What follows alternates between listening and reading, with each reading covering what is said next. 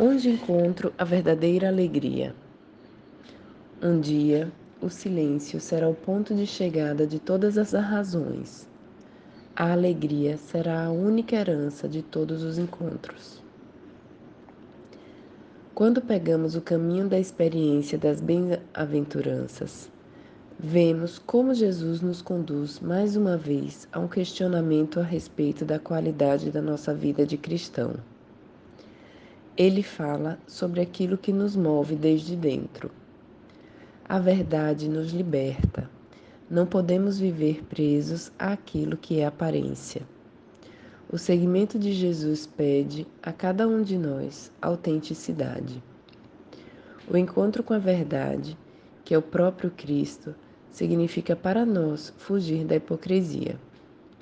Quando buscamos reconhecimentos humanos, já recebemos a nossa recompensa. Por isso, Jesus hoje nos apresenta este caminho de intimidade. Aponta para a recompensa que só Deus pode nos dar. Qual é a recompensa que só Deus pode nos dar? É a paz interior. Santo Inácio vai dizer que só Deus é capaz de nos dar a consolação sem uma causa que a preceda, ou seja, uma paz interior que vem de Deus como um dom para nós e que nós temos a clareza de que só podia ser de Deus. A isso podemos chamar de paz ou alegria interior. A consolação espiritual é o estado de ânimo em que se encontra uma pessoa quando interiormente se percebe inflamada de um amor de seu Criador, tão verdadeiro que já não pode amar as pessoas e demais criaturas senão somente por Ele. Podemos chamar consolação a qualquer aumento de fé, esperança e caridade, o mesmo que qualquer alegria profunda ou gozo espiritual que leva a pensar nas coisas de cima, celestiais, ou na própria salvação e dos demais, e deixa no fundo da alma tranquilidade e paz no Senhor. Quando buscamos viver uma religião de aparências, ritos vazios, fanatismo bíblico ao pé da letra, sem buscar a interpretação em comum acordo com o que a Igreja nos ensina, estamos nos distanciando da verdadeira experiência de fé comunitária e daquilo que pode nos dar a alegria profunda e a paz verdadeira.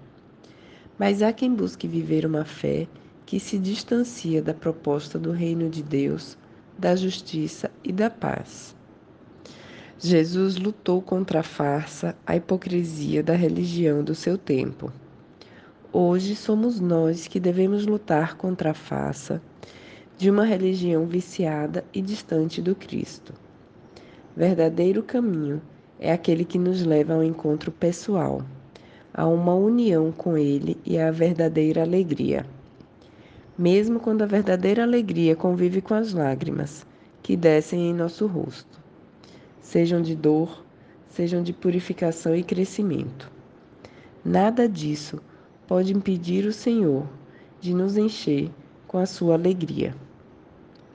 Quando aqui na terra buscamos a recompensa pelo que fizemos, é porque não entendemos qual é o verdadeiro tesouro do reino de Deus. A caridade, a justiça, o serviço aos irmãos e um coração de paz. Podemos aqui lembrar São Luís Gonzaga, santo jovem jesuíta, assim como tantos outros missionários, tantos outros religiosos que ainda jovens consagraram sua vida por amor a Jesus Cristo e ao Evangelho. Essa consagração vem como consequência, por descobrir dentro de si essa alegria que o mundo não pode dar. São Luís Gonzaga aponta, com a sua vida, para um modelo de fé, segundo o qual toda a nossa vida deve estar a serviço do reino de Deus. Por isso, precisamos conhecer Jesus profundamente. Quanto mais rápido conhecemos, melhor, pois apenas conhecendo-o profundamente podemos oferecer a, a Ele aquilo que temos de mais precioso, a nossa própria vida. Para orar. Mateus 5, de 1 a 12. As bem-aventuranças. Vendo aquelas multidões, Jesus subiu à montanha, sentou-se e seus discípulos aproximaram-se dele. Então, abriu a boca e lhes ensinava, dizendo: Bem-aventurados os que têm o coração pobre, porque deles é o reino dos céus. Bem-aventurados os que choram, porque serão consolados. Bem-aventurados os mansos, porque possuirão a terra. Bem-aventurados os que têm fome e sede de justiça, porque serão saciados. Bem-aventurados os misericordiosos, porque alcançarão misericórdia. Bem-aventurados os puros de coração, porque verão a Deus. Bem-aventurados os pacíficos, porque serão chamados filhos de Deus. Bem-aventurados são os que são perseguidos por causa da justiça, porque deles é o reino dos céus. Bem-aventurados sereis quando vos caluniarem, quando vos perseguirem e disserem falsamente todo o mal contra vós por causa de mim. Alegrai-vos e exultai, porque será grande a vossa recompensa nos céus, pois assim perseguiram os profetas que vieram antes de vós. Para meditar. Qual é o sentido da minha vida? Se eu morresse hoje, como seria o meu encontro com Deus Pai e com Jesus? Seria um encontro alegre por haver feito aquilo que deveria ter feito? Ou um encontro tenso porque gastei a minha vida em vão, distante do Senhor e do seu projeto? Quais são os sentimentos que trago dentro de mim? São de paz, alegria?